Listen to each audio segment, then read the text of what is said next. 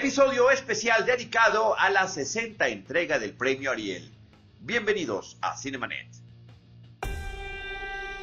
Estás escuchando Cinemanet. Recuerden que nos pueden seguir en Twitter como Cinemanet, Facebook igual, y también en Instagram, en Instagram en Cinemanet1. Es importante que lo hagan para que chequen las fotografías de Guillermo Vázquez Pico, sus fotografías de la más reciente entrega del Ariel, la número 60, que es justamente la que vamos a platicar, Roberto. Lo cual es interesante porque finalmente es uh, una ceremonia, a lo mejor del cine mexicano, que se convierte en un ritual y finalmente es un referente con respecto al comportamiento, yo no diría de una industria cinematográfica nacional, pero sí de la producción de cine y su exhibición. Así es, es el premio que entrega ya desde más de 60 años, porque hubo una etapa en la que el Ariel no se entregó, eh, y que es el premio que entrega la Academia Mexicana de Artes y Ciencias Cinematográficas a lo mejor del cine, eh, de acuerdo también hay que decirlo a sus agremiados, porque bueno, todos los premios siempre tienen ahí un asunto de quién los entrega, cómo se entregan y demás. Eh, ¿Viste la ceremonia, Roberto? ¿Cómo la viste? Ah, a mí las ceremonias del premio Ariel me parecen casi siempre aburridas. Me parece que si bien es cierto que esta ceremonia, yo agradezco que se hayan desprendido, como también parece ser el año pasado, que creo que tuvo un trabajo más original el año pasado como puesta eh, en escena, esta me pareció una ceremonia correcta en términos de la formalidad. Y lo que digo es que estas ceremonias últimas se han desprendido del manejo humorístico, lo cual yo lo prefiero porque si no hay un talento de por medio de que maneje convenientemente el humorismo, que sí sucede en la ceremonia del Oscar y que lo hacen muy bien, bueno, aquí si es un humorismo ramplón, finalmente no cuaja en la ceremonia. Y creo que aquí lo que podría yo agradecer es el, formalismo, pero eh, me parece que como siempre son ceremonias que se prolongan demasiado, mm. ¿sí? Y que es un exceso el tiempo que dejan los conductores a los ganadores de Ariel y también eh, me pareció un exceso de cuando eh, uno de los ganadores del Ariel a la a la trayectoria, el Ariel de Oro, en este caso Tony Kuhn, un fotógrafo importante, pues le hayan permitido leer no sé cuántas cuartillas, independientemente de su texto, si su texto estuvo bien o mal. O por ejemplo, eh, porque ya hablaremos de eso, de que eh, unos estudiantes de cine que están en un plan de protesta, pues lean también un chorizo de texto cuando, perdón, la ceremonia es una ceremonia de premiación y por tanto de celebración, no es tanto un mitin político. Eso me parece que, no es muy correcto en una ceremonia así. Es importante esto que destacas y también con eso le damos la bienvenida a María Ramírez, la general Lola. Hola, qué gusto estar aquí. Yo vengo a preguntar, ¿quiénes fueron los conductores de la ceremonia? Fue Mauricio Isaac y también está um, Mónica Huarte. Ah, ok, Mauricio. Isaac, que justamente está en una película que se llama Eres mi pasión. Y Mónica Huarte, que bueno, siempre ha participado también en películas de, tiro cómico. Creo que sí estuvieron un poquito rígidos. Eh, Mónica la noté un poco rígida. Pero, pero desbordada. El problema, digamos, eh, si bien es cierto que ella puede ser así, de manera como natural en su vida, me parece que era una conducción en donde efectivamente estaba manejando un rictus, estaba actuando, sí, pero este tipo como de exaltación forzada me parece que no le quedó. Y en el caso de, Mauricio, estuvo muy mal. Son los dos conductores principales y él repentinamente quería adoptar uno de estos caracteres como el carácter propio del, hombre bien formado, bien formado, bien, bien portado, ¿no? Y que puede inclusive manejar una discreción o un manejo suelto, humorístico, y creo que nunca estuvo a la altura. María, es importante, ¿no? Tener unos buenos conductores. Si bien un buen actor no lo hace un buen conductor, ¿no? Lo, lo hemos visto, por ejemplo, en los Oscar, que alguien sea un presentador de un late night show no necesariamente es un buen conductor de una ceremonia de este tipo. ¿no? Totalmente, y también como un conductor puede levantar totalmente una ceremonia o la puede hundir. O sea, eh, creo que justo es un gran punto saber decir que por ser actor no tienes que ser conductor necesariamente. O sea, se necesitan también otros skills y creo que también deberían de tomarlo de cuenta en, cuenta para las ceremonias de entregas de premios. Eh, ¿Sabes qué noté yo también, Roberto? que a veces no, como que no habían ensayado bien algunas cosas. Se notó en dos ocasiones justamente con ellos dos, en donde inclusive también eso también va para la gente de televisión, porque finalmente es un show televisivo también y la idea es que llegue esta, este cine y estas figuras a otra gente que son ajenas a la, industria cinematográfica, esa es la idea yo creo.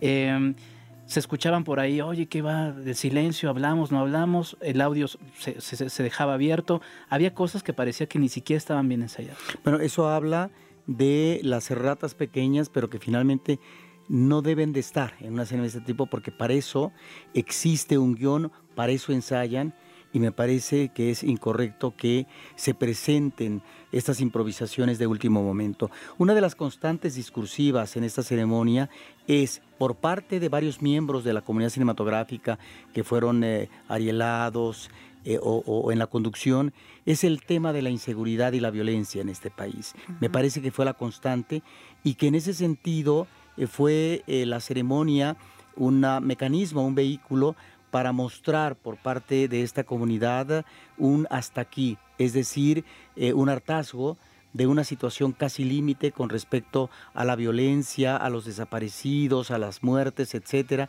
que finalmente es una realidad cruenta de este país y que lo manifestaron eh, en más de una ocasión. Sí, aunque finalmente creo que también con algunos discursos muy largos, como lo decía Roberto. Eh, María, por ejemplo, en, los Oscar, porque creo que esto lo noté muy bien en este Ariel, en el Ariel no les limitaron el tiempo, los dejaron hablar lo que quisieran.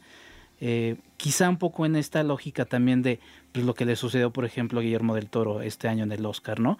Que dice, espérame, me costó mucho tiempo llegar acá, dame chance de hablar cuál sería un balance perfecto. Exacto, es que creo que son extremos, ¿no? O sea, en los Oscars sí es como que te ponen la música, la verdad, a la mitad del discurso, llevas nada de tiempo, es once in a lifetime, todo, y aquí también es como que, pues, di tus 30 cuartillas, no importa. O sea, creo que debe de haber un punto medio. Y también, si estás nominado, tienes que llevar pues un discurso preparado para un tiempo limitado, ¿no? Yo pensaría. Sí, pero es lo que creo que no se da en la ceremonia del Ariel y me parece que es un error porque los tiempos tienen que estar calculados sobre todo digo, seguramente ya hay un compromiso y un convenio con las televisoras, en este caso eh, televisoras eh, básicamente eh, culturales, pero, pero sí tiene que estar medido porque no, no se trata de que hagas de eso un show.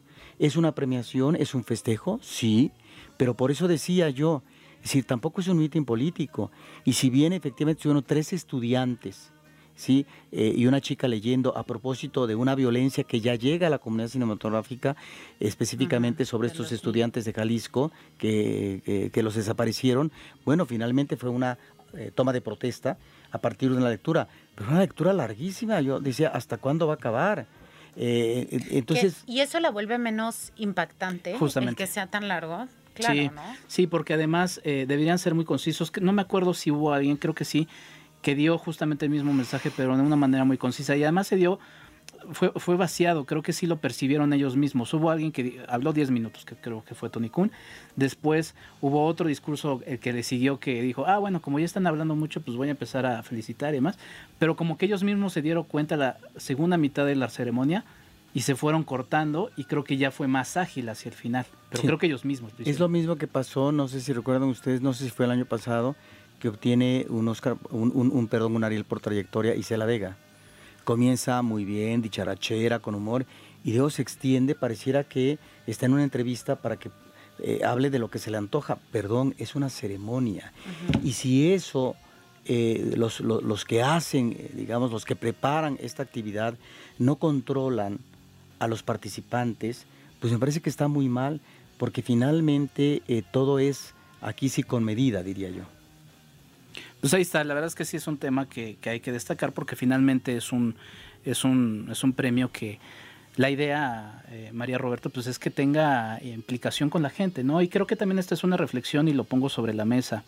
Eh, la academia ha estado presentando ya varios eh, eventos alrededor de, la entrega del Ariel, se presentaron las películas previamente en la Cineteca Nacional, se hace un esfuerzo por presentar en Filmin Latino, Canal 22 los cortometrajes. En Cineteca Nacional también se presentó en una sala. Y se presentó, yo estuve ahí justamente en la sala viendo los Ariel y creo que eso involucra a la gente, eh, porque finalmente, y hay que decirlo también, estoy sin afán de ofender a nadie, eh, el Ariel a la gente que acude al cine común y corriente fuera de la industria, poco o nada le dice, ¿no?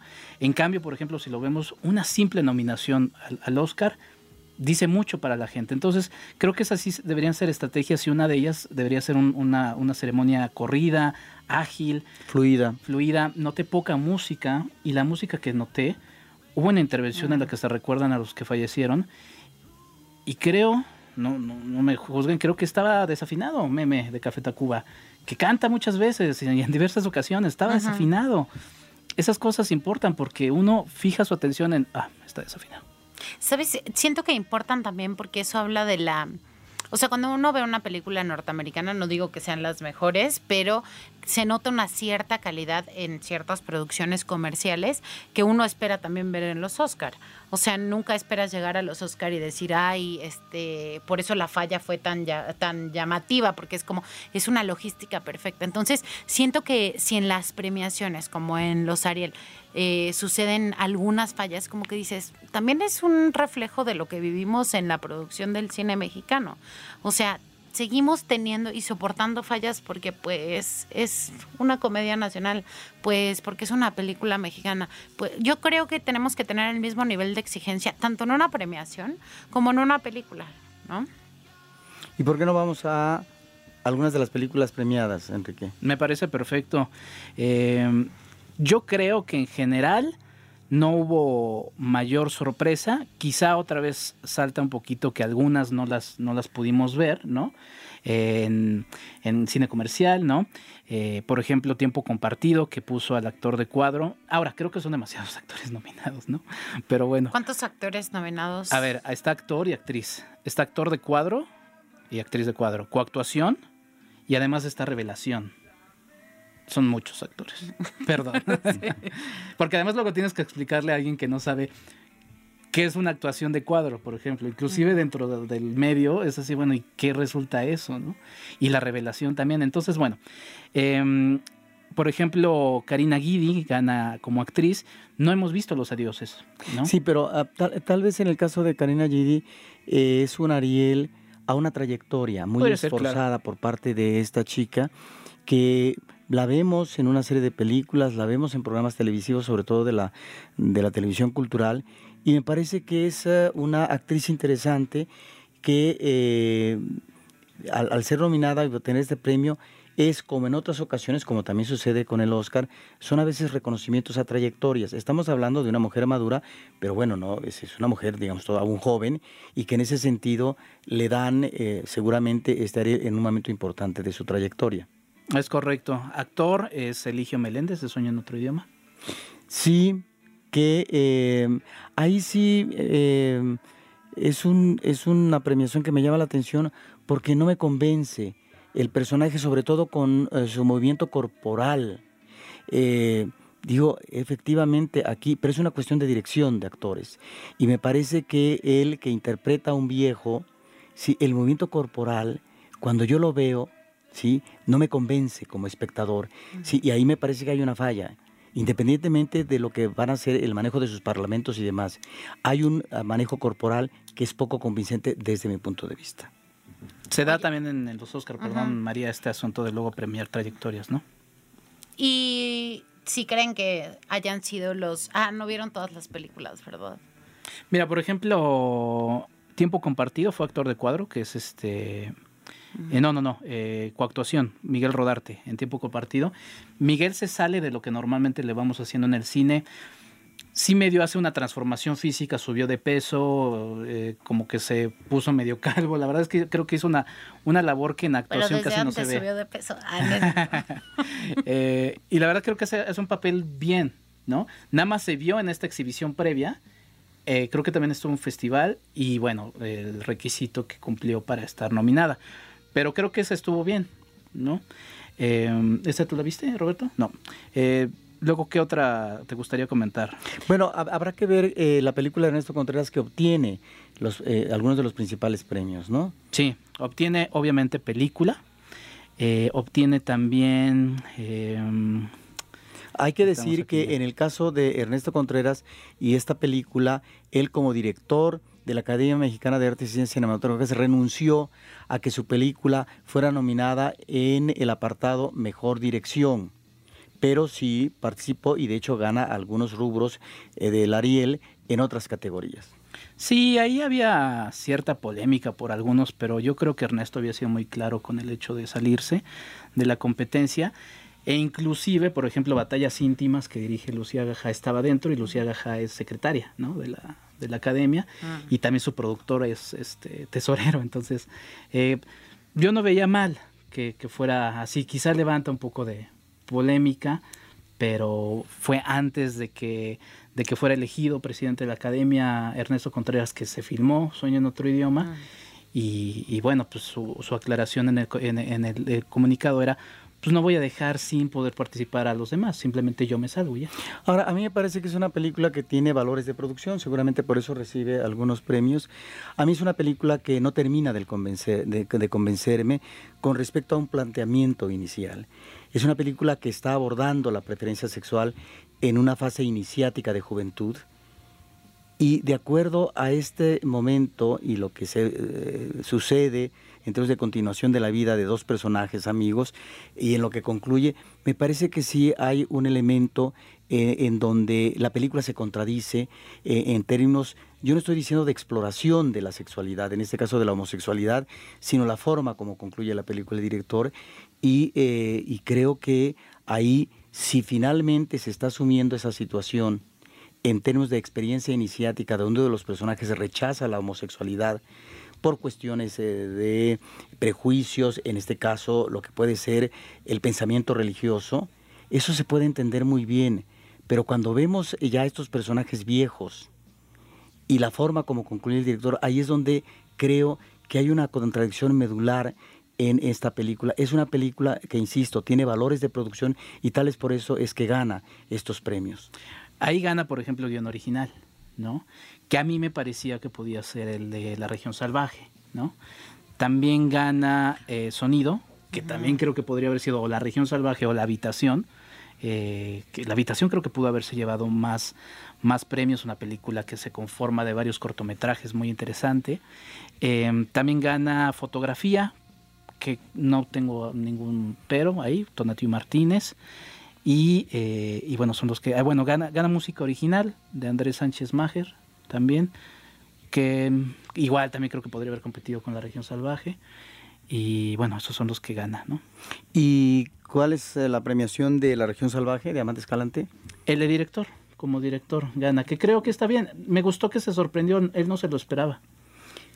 ¿No? no, se, levanta y como que sí dice, órale, porque primero recoge, el, primero recoge uno de, efectos eh, visuales, porque lo gana Peter Hjort, que creo que es danés, es una coproducción con unos países, y este y lo recoge así como de, bueno, pues tengo que subir yo, ¿no? Y ya cuando recibe el director sí como que se sorprende, ¿no? Eh, eso permite también quizá hablar un poquito de otra polémica que salió ahí en el canal 22. Subieron un video en donde Michelle Franco decía, bueno, se me hace raro que las hijas de Abril, que estaba nominada en algunas eh, categorías, pues no está el director, ¿no? Sí, bueno, pero ese es el problema a veces. es muy difícil, eh, son más de 200 miembros los que finalmente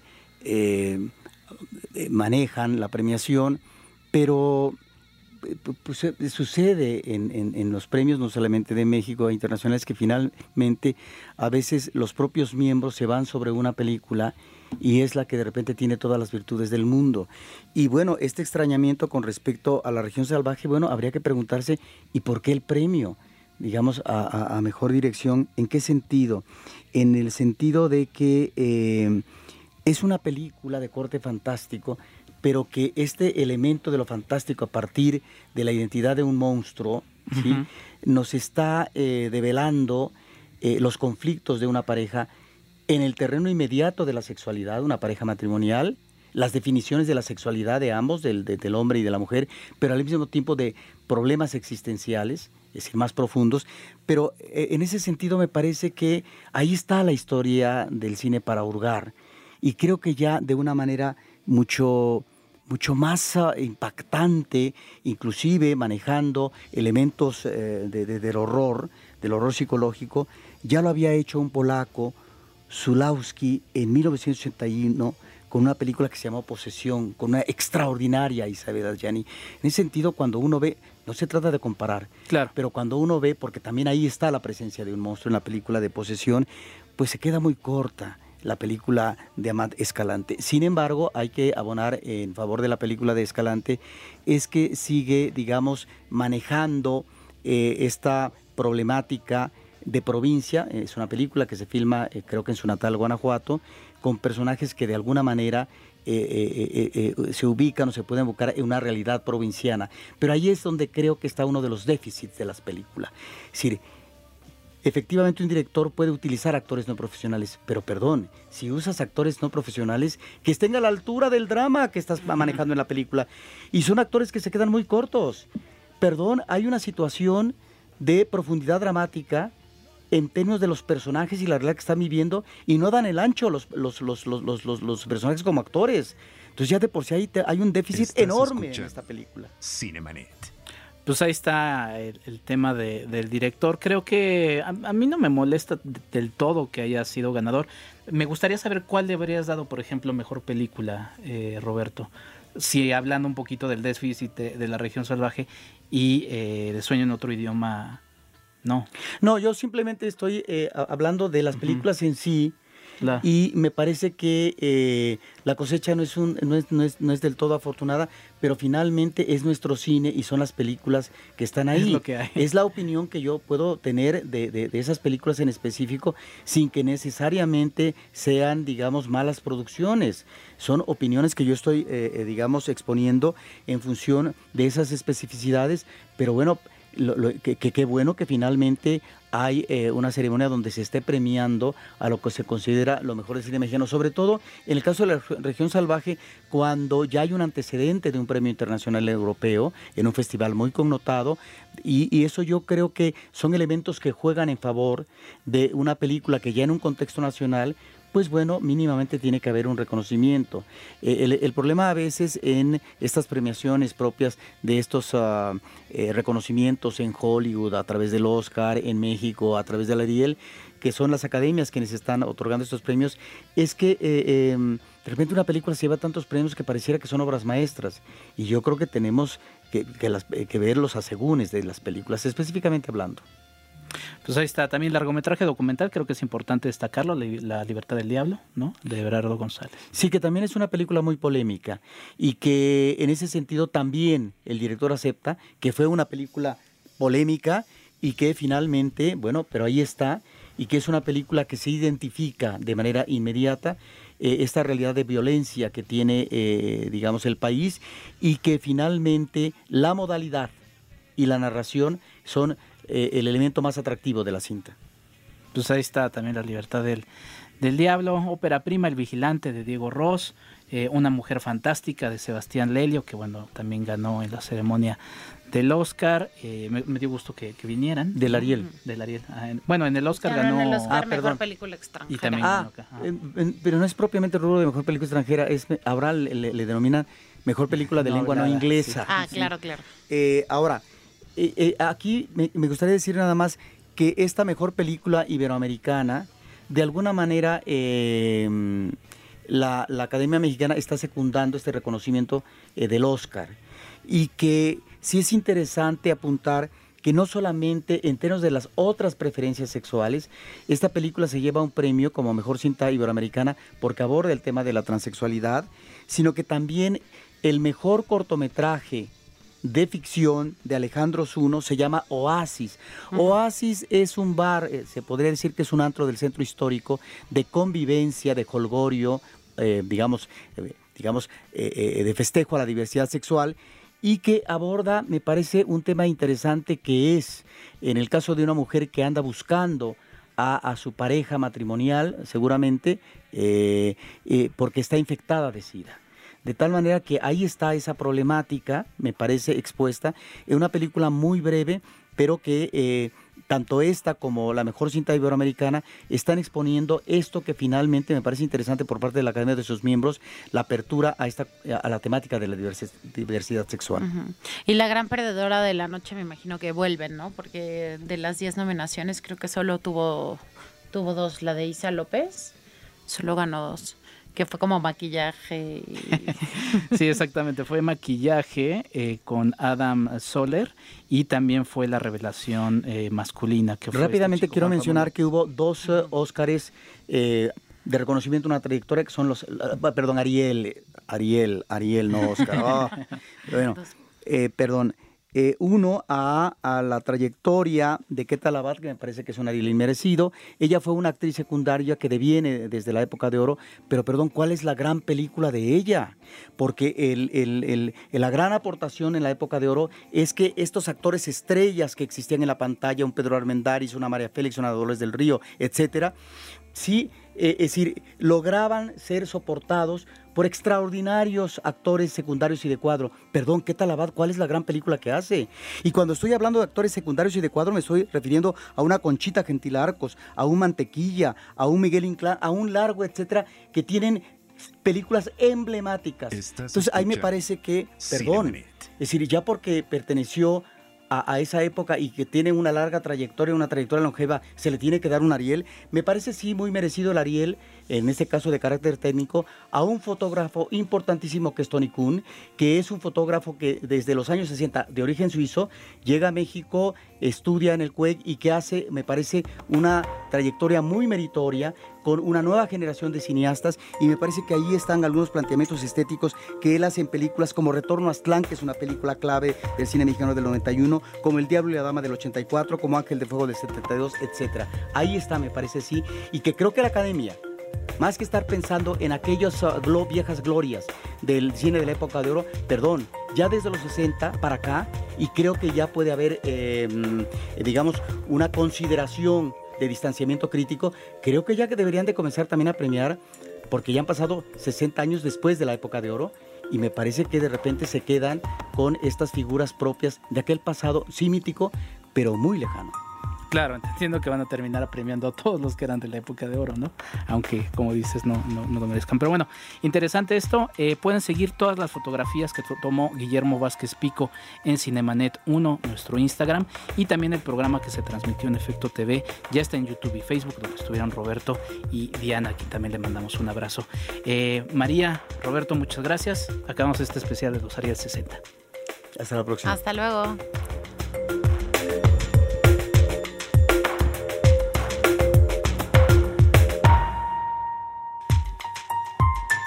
Esto fue Cinemanet. Los esperamos la próxima semana con cine, cine y más cine. Diana Gómez, María Ramírez, Roberto Ortiz y Carlos del Río.